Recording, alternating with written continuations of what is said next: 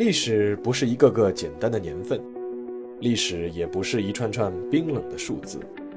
历史不仅有深度、有厚度，其实也有温度。行事有态度，做人有温度。我是馒头大师，欢迎来到历史的温度。让我们读懂过去，活好当下，坦面未来。各位听众朋友们，大家好，又到了周五馒头说历史的温度时间了。从今天开始呢，我们将暂时结束民国人物这个专栏，继续第一个轮回的一个专栏，就是寸雪河山。听过前面节目的听众啊，应该都知道，寸雪河山这个栏目呢，就是集中讲抗日战争的，而且基本上是按照时间顺序来的。那上一轮我看了一下更新的最后一篇呢，是七七事变，也就是抗日战争开始全面爆发了。所以接下来呢，我们也会大致按照一个时间顺序往下讲。那今天要讲的就是整个抗日战争期间堪称最壮烈也是最惨烈的一场会战，那就是发生在一九三七年八月十三日的淞沪会战。这篇文章呢，我当初写的时候是足足写了要一万两千多个字。我本来呢是想分上下两期来讲完，但是想一想，还是咬咬牙用一期来录完。所以说，这也可能是《馒头说历史的温度》这个节目开播以来时间最长的一期。但是，我觉得这场会战确实值得好好说一说。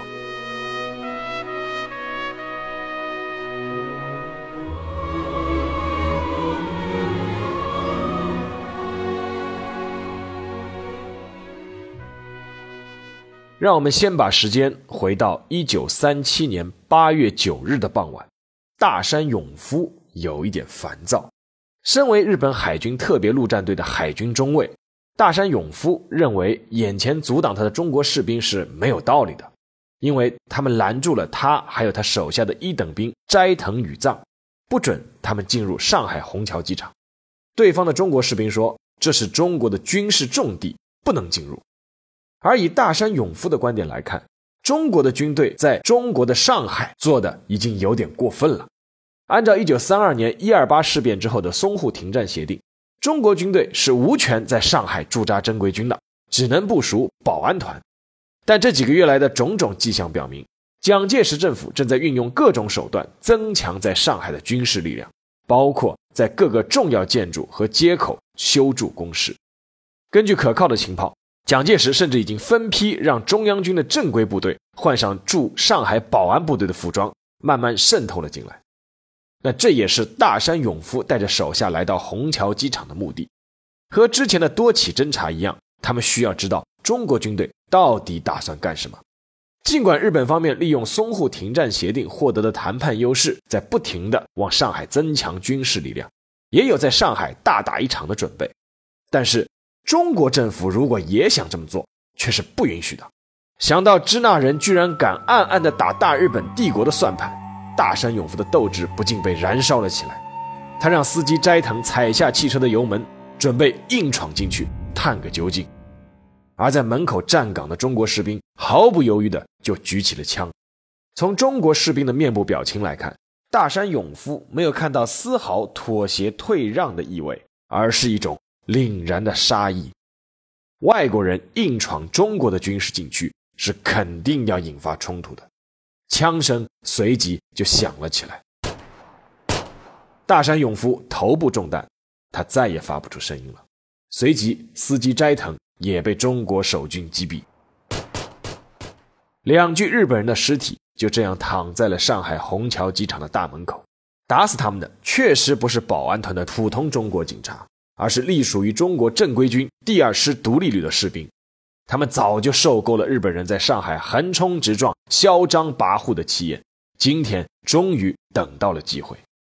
而据后来披露的大山勇夫的日记，其实他去虹桥机场之前已经抱了必死的决心，知道这是一次挑衅，而且目的就是为了日军增加开战的借口。大山勇夫最终是用自己的性命证明了日军的猜测。中国的正规军已经进驻了上海，一场中日双方其实都有预谋的战争正在酝酿之中。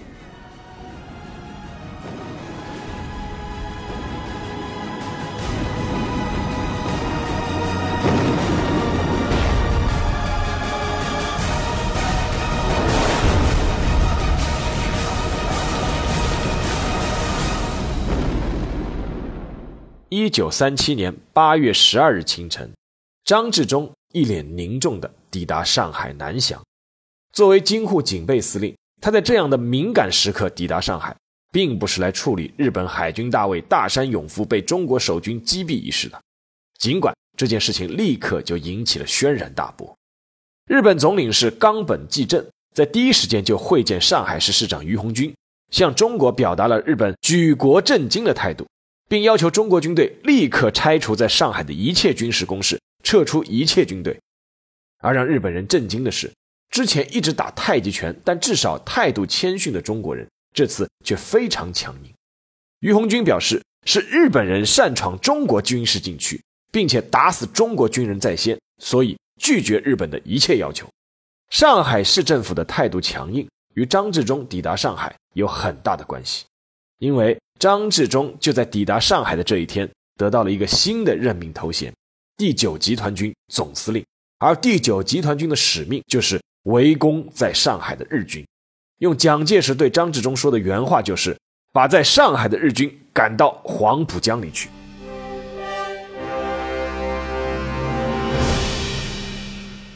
这让张治中感到非常的兴奋。在上海与日本人大打一仗，一直是他主张的，而与张治中主张一致的，还有当时的副参谋总长白崇禧、军令部作战组组长刘斐。武昌委员长、行营陆军整理处处长陈诚等一批在蒋介石身边颇有影响力的人物，他们的观点概括起来就是：第一，从战略上讲，由于日军无论在装备还是在军官士兵素质均远胜中国，如果放到华北平原进行大决战，中国军队的主力肯定会被具有机械化优势的日军碾压，届时再败退到东南沿海，大势已去。第二，从外交上讲。上海是当时远东第一大城市，欧美列强在上海的利益盘根错节。如果在上海开辟一个第二战场，日军肯定是投鼠忌器，而列强很可能会干预战争。第三，从战术上讲，上海高楼众多，在钢筋水泥的丛林中和日军打巷战，对方的重武器优势是很难发挥。就算撤退，日军面临的也是江南的水网地形，机械部队很难长驱直入。第四，从地理上讲，一旦上海开战，就会把日本的攻击线路从从北向南引入从南向西的仰攻路线中，这样就算中国一路退守，西南还有大后方。而让这批人感到宽慰的是，蒋介石最终也认同了这种观点。为此，张治中其实一直在抽调自己能指挥的正规军，填充到上海的保安团中。在虹桥机场击毙大山勇夫的正规军就是张治中调动的。不过，日本人在大山勇夫被击毙之后，很快也嗅到了战争即将爆发的味道，立刻命令在上海的海军陆战队进入特别戒备。日本海军调动了龙骧号和凤翔号两艘航母，外加原本对苏联实施警戒任务的加贺号，逼近了离上海一百三十多公里处的马鞍群岛。在上海的原有日军，再加上第三舰队机动部队两千四百人，一共达到了四千多人。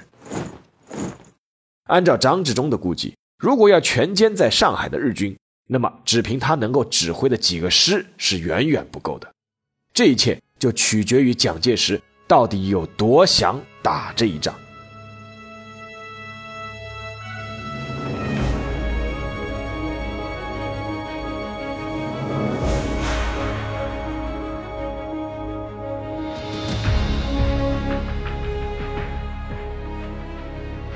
一九三七年八月十三日中午，孙元良下令先头部队汇报抵达位置。孙元良，黄埔一期毕业，中央军第八十八师师长，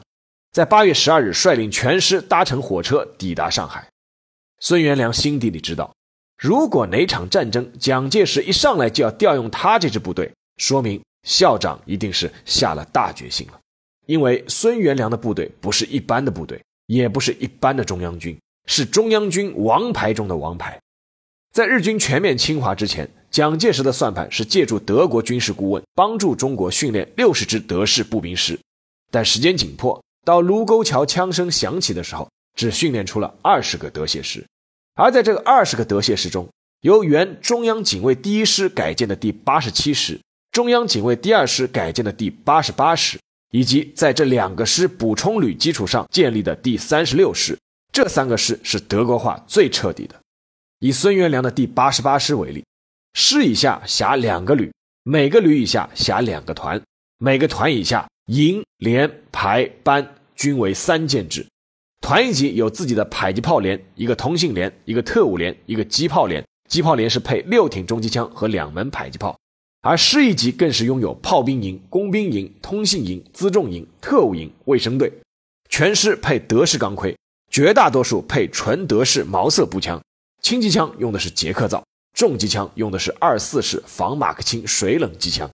而这些配置和装备，在当时的中国军队中已经是属于顶配了。如今，为了在上海大干一场，蒋介石上手就甩出了自己手中的王牌。一方面是体现了对这场战役的重视，另一方面也向全国的各路军阀显示了自己的诚意，就是说，你们看，我把自己的家底都拿出来了，诸君看着办吧。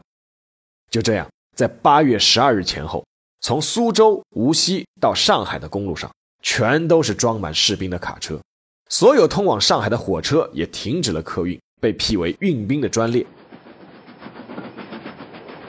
八月十二日的那天清晨。上海市民从睡梦中醒来，忽然发现窗外的马路上全都是全副武装的中国士兵。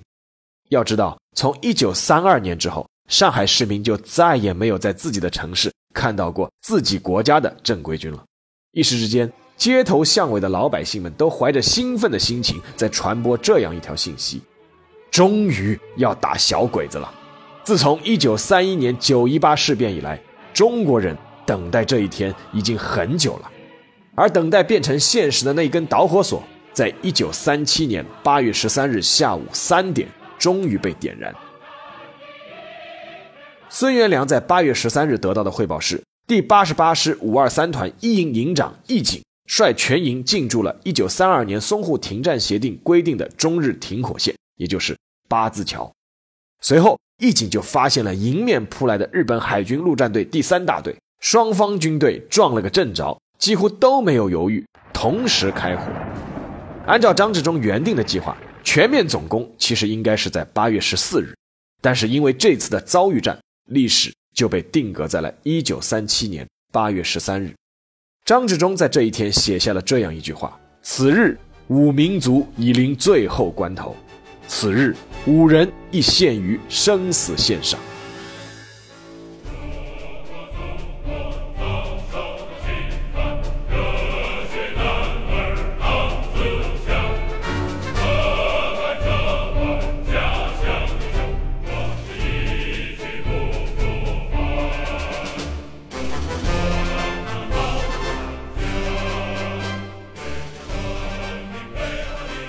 一九三七年八月十四日下午，高志航听到了剑桥机场拉响了防空警报。高志航，中国空军第四大队大队长。防空警报拉响的时候，第四大队第二十一中队的九架飞机刚刚降落，而第二十二中队和第二十三中队正准备降落。防空警报拉响的原因是剑桥机场上空出现了九架日本九六式轰炸机，日本人是来报复的。八月十三日，国民革命军第八十八师五二三团一营在八字桥的遭遇战中与日军交上了火，但是陆地上的战斗还没有全面打响，所以淞沪会战先正式开打的其实是中日两国的空军。八月十四日凌晨到上午，中国空军出动飞机七十六架次，轰炸了日本在上海的司令部、码头、仓库和舰船，这些都是完全按照张治中的部署来的。因为在蒋介石问他上海攻略的时候。张治中的回答就是：首先出动空军，拔掉对方的重要据点。尽管日军对中国军队发动进攻有一定的思想准备，但是首先进攻的是中国空军，他们还是很意外。在他们眼里，孱弱的中国空军居然敢主动向大日本帝国的空军挑战。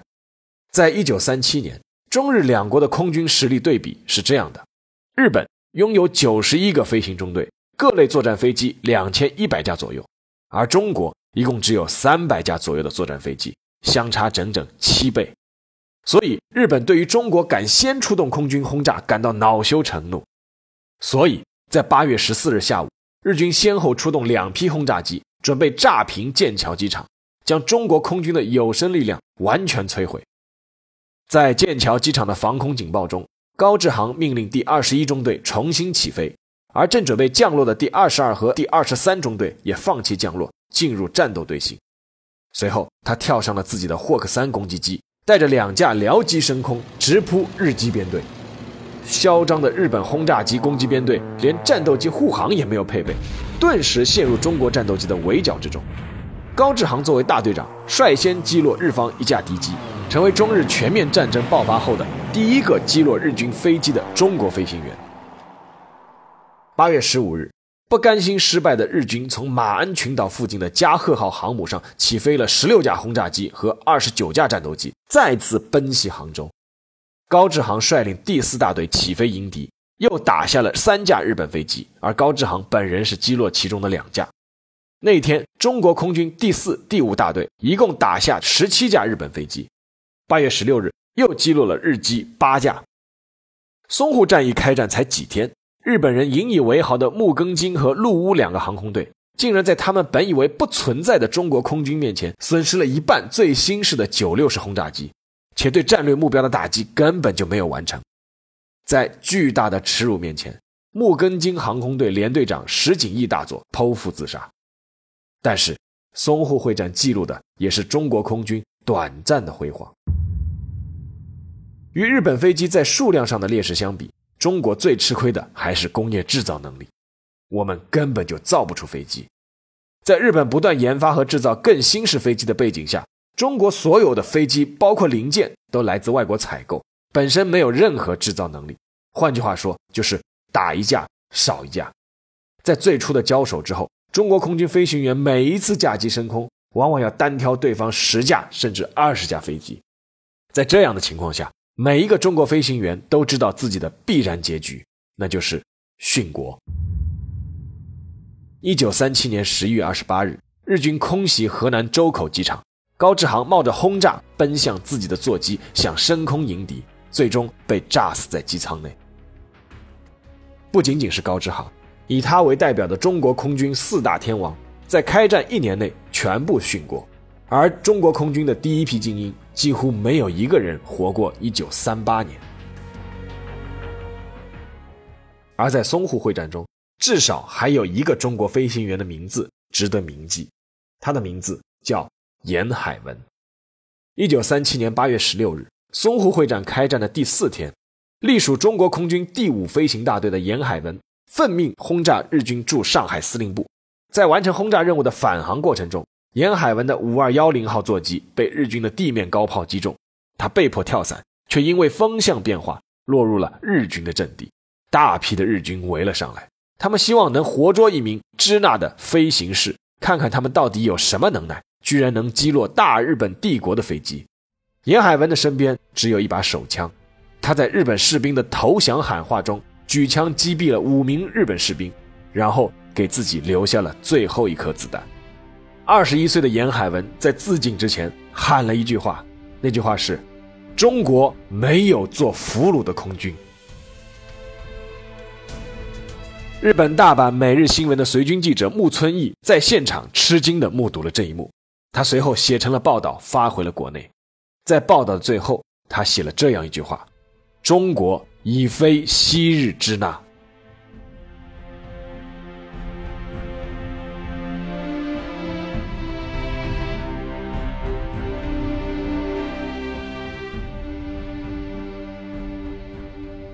一九三七年八月十八日，松井石根稍微松了一口气。松井石根此时的身份是日本上海派遣军的总司令。他之所以能松一口气，是因为接到了消息，日本的甲种师团第三师团已经从热田港搭乘军舰前来上海支援。中国已非昔日支那这个观点，是松井石根一直想让日本军部大本营明白，但是同时又觉得非常困难的一件事情。松井石根曾长期担任驻上海武官。在日本军中又游离于黄道派和统治派之外，所以高层认为他非常适合担任需要协调多个师团的上海派遣军总司令。但是呢，松井石根在临行前向他的上司杉山元讨兵，杉山却只肯给他两个师团。松井一开始是想拿五个师团的，但是军部大本营认为打支那两个师团已经宽裕了。直到八月十三日之后，在收到上海方面不断发来的求援电报之后，日本军部大本营才意识到问题的重要性。而更让大本营震惊的是，从那些前方发回的电报和随军记者报道来看，无一不提到的是中国士兵前仆后继、完全不顾性命的拼死冲锋的各种细节。日本人终于明白过来，对中国人而言，这不是一次普通的冲突，而是一次被压制多年的巨大岩浆的总喷发。于是，从东京到仙台，从熊本到金泽，从京都到名古屋。日本各地开始出现了狂热的出征场面，日本开始全面增援在上海的守军。那些怀着一颗为天皇尽忠的心的日本士兵们，在各个主要城市的港口开始登船，前往一个陌生的国度。短暂的迷茫和紧张的情绪，很快就被道路两旁疯狂挥舞旗帜的日本民众驱散。那些平日里温和敦厚的日本老百姓们，高呼着“万岁，万岁”。目送着自己的丈夫和儿子、父亲和兄弟踏上异国的战场，在他们看来，他们是光荣的去为天皇开疆拓土、弘扬大日本帝国的威风。但他们不知道，他们中不少现在看上去还彬彬有礼的亲人们，一旦踏上邻国的领土，很快就会变成他们自己也不认识的人间恶魔，并且，他们中的绝大多数人都不会再回来了。很快，松井石根就庆幸来自后方的增援是如此的及时了，因为他得到的可靠情报是，蒋介石政府也正在把手中所有能动用的力量都在向上海集结，蒋介石也把自己的家底全都拼上了。在中国援救上海的援军序列里，有最精锐的中央军，比如罗卓英的十八军、胡宗南的第一军第一师、夏楚中的九十八师。王耀武的五十一师、余继时的五十八师、李玉堂的第三师，也有原先和蒋介石同床异梦的地方军阀们，从四川日夜兼程甚至步行的川军杨森的第二十军，从关外退回来憋着口气想要证明的东北军主力，一向与中央军闹别扭的桂军的全部精锐。此外，蒋介石还把最不舍得打出的两张精锐王牌也派向了上海，那就是。桂永清的中央军校教导总队和黄杰的税警总团，一时之间，中华大地的铁道线上跑的全是运兵的专列，他们都有一个共同的目的地，那就是上海。每当列车停靠在站台的时候，自发前往站台的中国老百姓们就往车窗里扔香烟、扔水果、扔糖果，很多老百姓边扔边流泪。好好打，一定要把鬼子赶出去啊！这是中华民族自辛亥革命之后第一次如此团结，很多老百姓都信心满满。我们中国人都这样团结了，小鬼子还打不跑吗？但是，从上海的战况进展来看，却并非如他们所愿。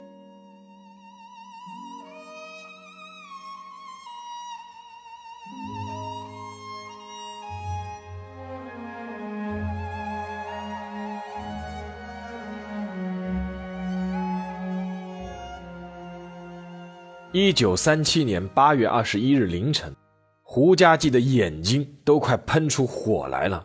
胡家骥是国民革命军第三十六师二幺六团的团长，黄埔五期的毕业生。他率领的这个团是攻打上海惠山码头的主力团。惠山码头处于日军防线的关键位置，将是日军增援部队上岸的一个重要据点。但是在总攻发动一个多小时以后，二幺六团连惠山码头前的唐山路日军防线都冲不过去，盛怒之下，胡家骥把二营做预备队，三营做侧翼，自己挥着手枪，亲自率一营冲了上去。最终一鼓作气冲过了火力交织的唐山路，来到了惠山码头的大铁门前。然而在那里又被码头里面布置的日军火力压制。胡家骥大吼一声：“此时不报国，还等什么时候？”他第一个带头爬上了铁门，后面的士兵一看团长都如此拼命，也争先恐后的踏着战友们的尸体，拼死往里攻击。然而，身中五枪不下火线的胡家骥，在率团冲进大铁门之后，却遭到了来自港口的日本军舰的炮轰，在付出了五百多名兄弟的生命之后，只能退了出来。胡家骥最终捡回了一条命。他知道他还算幸运的，多少和他一样的军衔，甚至比他军衔还高的兄弟们，连同千千万万的士兵，已经在总攻开始后的近十天里失去了生命。但是胡家骥可能不知道的是，他所遭遇的挫折，其实折射出的是中国军队在淞沪会战中暴露出的普遍问题。总结来说，还是四个字：技不如人。技不如人，首先体现在装备上。中国军队除了那几支德械师之外，绝大多数部队的武器配备和火力输出都远远不如日军。面对居守在钢筋水泥碉堡里的日军。除了人肉冲锋之外，基本上拿不出其他任何办法。在八月十四日战端初开的时候，张治中就制定过一个“铁拳计划”。他准备按照德军的作战样式，组织一个五百人的突击敢死队，直扑日军指挥部。但是在实际攻击的过程中，抱着必死决心的中国士兵却因为没有重武器，始终无法突破日军的碉堡火力封锁。每前进一步，都要用战友的尸体铺路。最终，突击队全军覆没，带队的刘洪生营长壮烈殉国。他阵亡的时候年仅二十八岁，结婚还没有满一百天。原保安总团的刘仁义回忆当初中国士兵是怎么对付日军的战车的。他说：“对付他们的战车，我们怎么对付？自报奋勇，捆起了炸药。他的战车来了，压我们的单兵，一压我们的人牺牲一个，他们的战车也牺牲一辆，就是这么干。”我们又没有炮，又没有什么，我们都是陆军，可怜呐！我们那时候的武器低呀。事实上，日军的坦克和战车其实铁皮非常的薄，和德国与苏联在二战中的坦克完全就不在一个档次。但是在火力孱弱的中国士兵面前，已经是一头头的怪兽。而比武器装备落后更让人印象深刻的是，中国士兵在战斗素质、训练水平。和现代化战争的配合演练上体现了巨大差距，比如和胡家骥二幺六团一起进攻惠山码头的，其实还有杜聿明的南京装甲团，那是当时中国军队仅有的一支坦克部队。结果参加战斗的坦克战车全部被击毁，在整个淞沪会战中，中国的步兵基本上不知道怎么和坦克战车进行协同作战，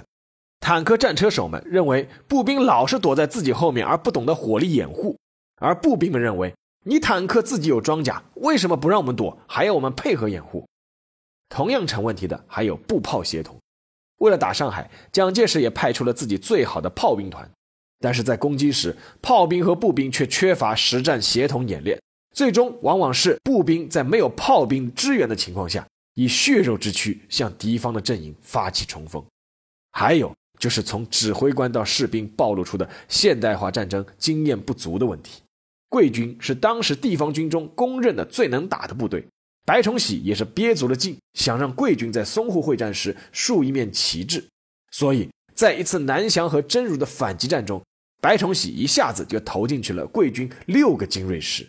不料由于事先没有进行过火力侦察和压制，冲锋前的烟雾弹又因为风向原因吹反了方向，步兵在没有炮兵掩护的情况下，就勇敢地冲向了日军阵地，成为了对方交叉火力的。活靶子，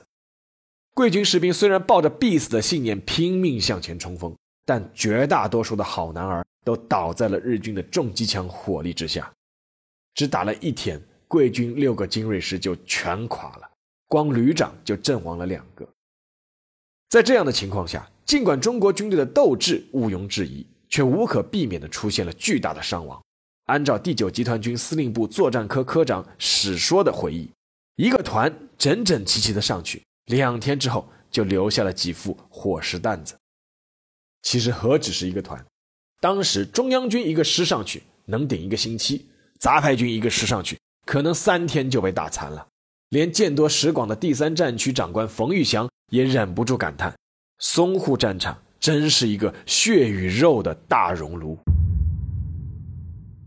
淞沪会战开战十天，作为一线总指挥的张治中是又急又愧。在上海的中国军队一开始的数量是日军的十倍之多，虽然猛攻猛打，却始终无法实现突破，最终让日军固守待援的战略意图实现。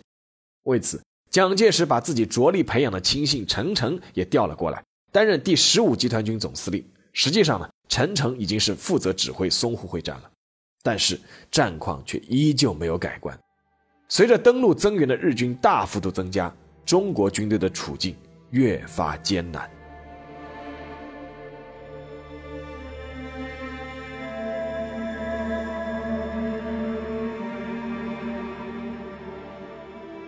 一九三七年九月七日凌晨，姚子青最后望了眼上海的宝山县城。姚子青是第九十八师五八三团三营的营长，他得到的任务是一个只有开始没有结束的任务，那就是死守宝山。当淞沪会战打到快一个月的时候，中国军队在初期建立起来的优势已经是荡然无存。随着拥有巨大优势的日军大部队源源不断的增援。中国军队的多处防守阵地被突破，日军的登陆地点很快就要连成一线了，而宝山就是日军登陆地点中的一个关键的枢纽。从九月五日凌晨开始，日军在舰炮和飞机的协助下，调集大量坦克猛攻宝山城门。姚子青率全营五百多人死守不退，久攻不下的日军开始发射大量的燃烧弹，宝山县城顿时陷入了一片火海。节约子弹，放进来再打。是，走起！节约子弹，放进来再打。节约子弹，放进来再打。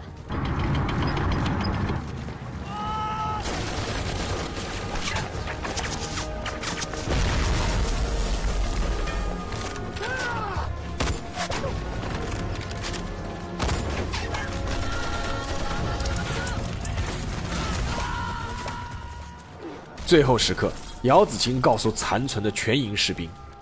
人从生下来就是注定要死的，但好汉死要死出个样子。今天三营谁也不允许后退一步，谁也不允许苟且偷生，让日本人看看咱们中国人的骨气。”每一个士兵都遵从营长的教导，即便在日军攻进县城后，依旧依靠每一个屋顶、每一条街巷、每一堵断墙与日军展开巷战。子弹打完了，就用砖头、用木棒，甚至用牙齿咬。最终，除了一个奉命出城报告的士兵以外，自姚子青以下，三营全体殉国，没有一人生还。宝山的失守导致上海北部的罗店防线失去了坚守意义。之前这块阵地已经几经易手，中日双方在这块弹丸之地都投入了超乎想象的重兵。为了守住罗店，蒋介石把自己手里残存的好牌都投了进去，包括在之后让日军最心存忌惮的王耀武的第五十一师，也就是后面扩编的第七十四军，以及蒋介石自己的得意门生胡宗南率领的第一军第一师，丢了再抢，抢了再丢，在阵地狭小的罗店，每一天都是地狱般的惨烈景象。在日军密集的炮火攻击之下，中国士兵连自己的战友的尸体都运不下去。最终，尸体堆得比战壕还要高，只能把战友的尸体当作沙袋做掩护。子弹打在上面，噗噗作响。有的士兵打着打着就哭了，因为对方子弹打的是之前还生龙活虎的战友，而他们心里也明白，自己死后也将成为战友的屏障。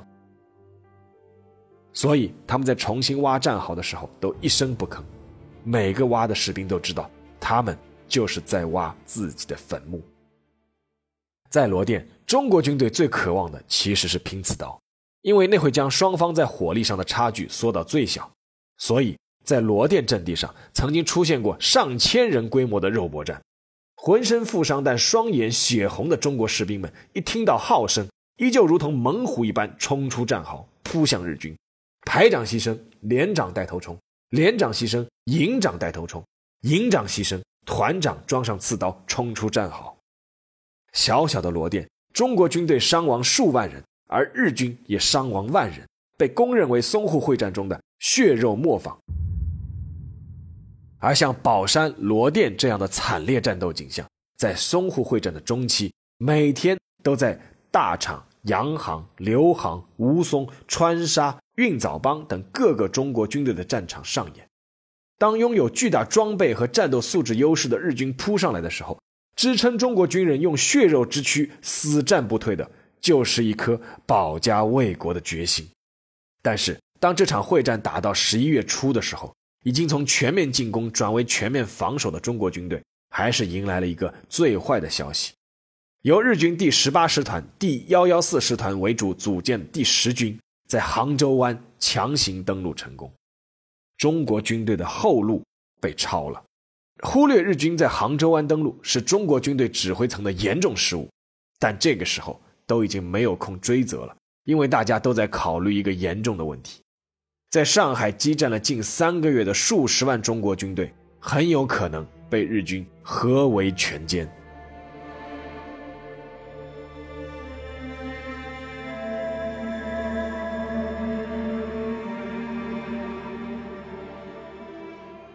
一九三七年十一月十日上午，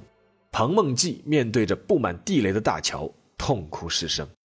彭梦记，陆军独立炮兵第十团团长，他统帅的是中国历史上第一支机械化重炮兵团，配备全中国仅有的德制一百五十毫米口径榴弹炮。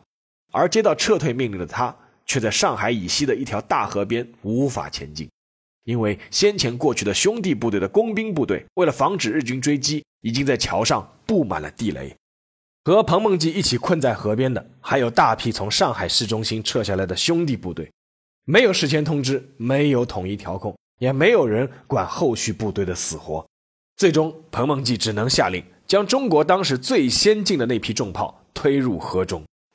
望着滔滔河水，彭团长和手下的将士泪水止不住流，而耳边传来了爆炸声和惨叫声。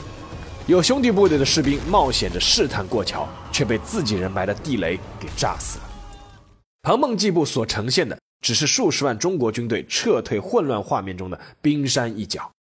在淞沪会战撤退这件事情上面，蒋介石难辞其咎。在手下将官纷纷劝蒋介石下达总撤退命令的时候，蒋介石却总是寄望于国联的调停和干涉。包括在十一月六日，明明已经听取程诚建议，决定撤退。却因为布鲁塞尔召开国联大会，他想看看国联会不会干预，于是又下令全线再坚守三天，直到十一月九日才明确下令总撤退。三天的宝贵时间就这样被白白浪费，而比浪费时间更可怕的是撤退完全没有秩序和协调。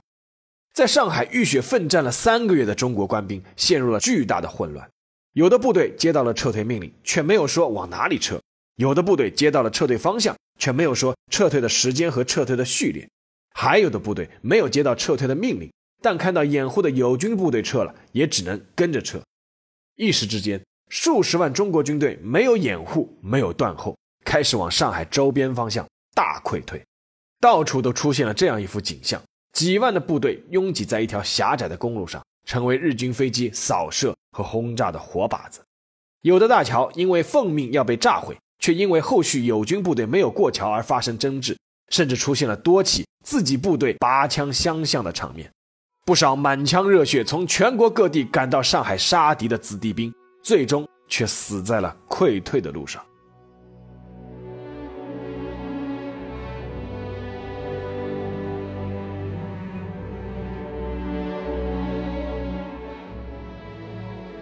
一九三七年十一月十一日。于鸿钧脸色凝重。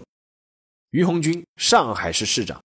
他做市长的时候四十岁都不到，可见确实是具有相当的能力。但是在战争时期，他对一切都无能为力。这一天，于鸿钧是奉命告诉上海市民一个不幸的消息的：中国军队已经全部撤离上海市区。历经三个月的淞沪会战结束了，上海沦陷了。但是于鸿钧的使命是宣读一份告上海市民书，其中有一段这样写道：“以酷爱和平之民族被迫与独武之强敌抗战，所持者为此坚忍不拔之志愿，称义民国之行为，但使尺寸土地之进出须有代价可言，则目前之小胜小负，须无余于最后得失之衡量，此长期抗战之精神意义，所以必须洞彻了解。”无所用其彷徨故瞻也。其实，十一月十二日，国民政府军委会发表的《告上海同胞书》的开头说的更直白一些，是这样说的：“亲爱的上海同胞们，我军这次撤退是战略上有计划的撤退，绝不是战争的失败。而且，真正的抗日战争实际上是从这时候才开始。”当然，在日本的军部大本营看来，这只不过是失败者的一种体面的说辞而已。他们的注意力已经放到了离上海只有三百多公里的南京。松井石根的上海派遣军和柳川平助的第十军都摩拳擦掌、虎视眈眈，不断的发出请战的诉求。南京是国民政府的首都，日本人未必不知道中国人想借淞沪会战将他们引入由东向西的攻击线路中，而是他们不在乎。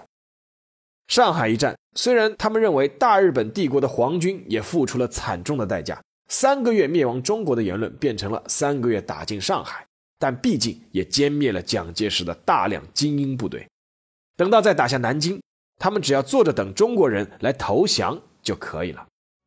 然而，一个星期后的十一月二十日，中国国民政府发布了一条声明，却彻底震惊了日本人。在这一天，中国政府宣布。首都从南京迁往重庆，南京战役还没打响，中国人已经宣布迁都了。这背后透露的只有一个信息：在历经三个月炼狱般的淞沪会战之后，日本人只是得到了中国人斩钉截铁的三个字的答复，那就是不投降。如果一定要扩充一下，那就是五个字：坚决不投降。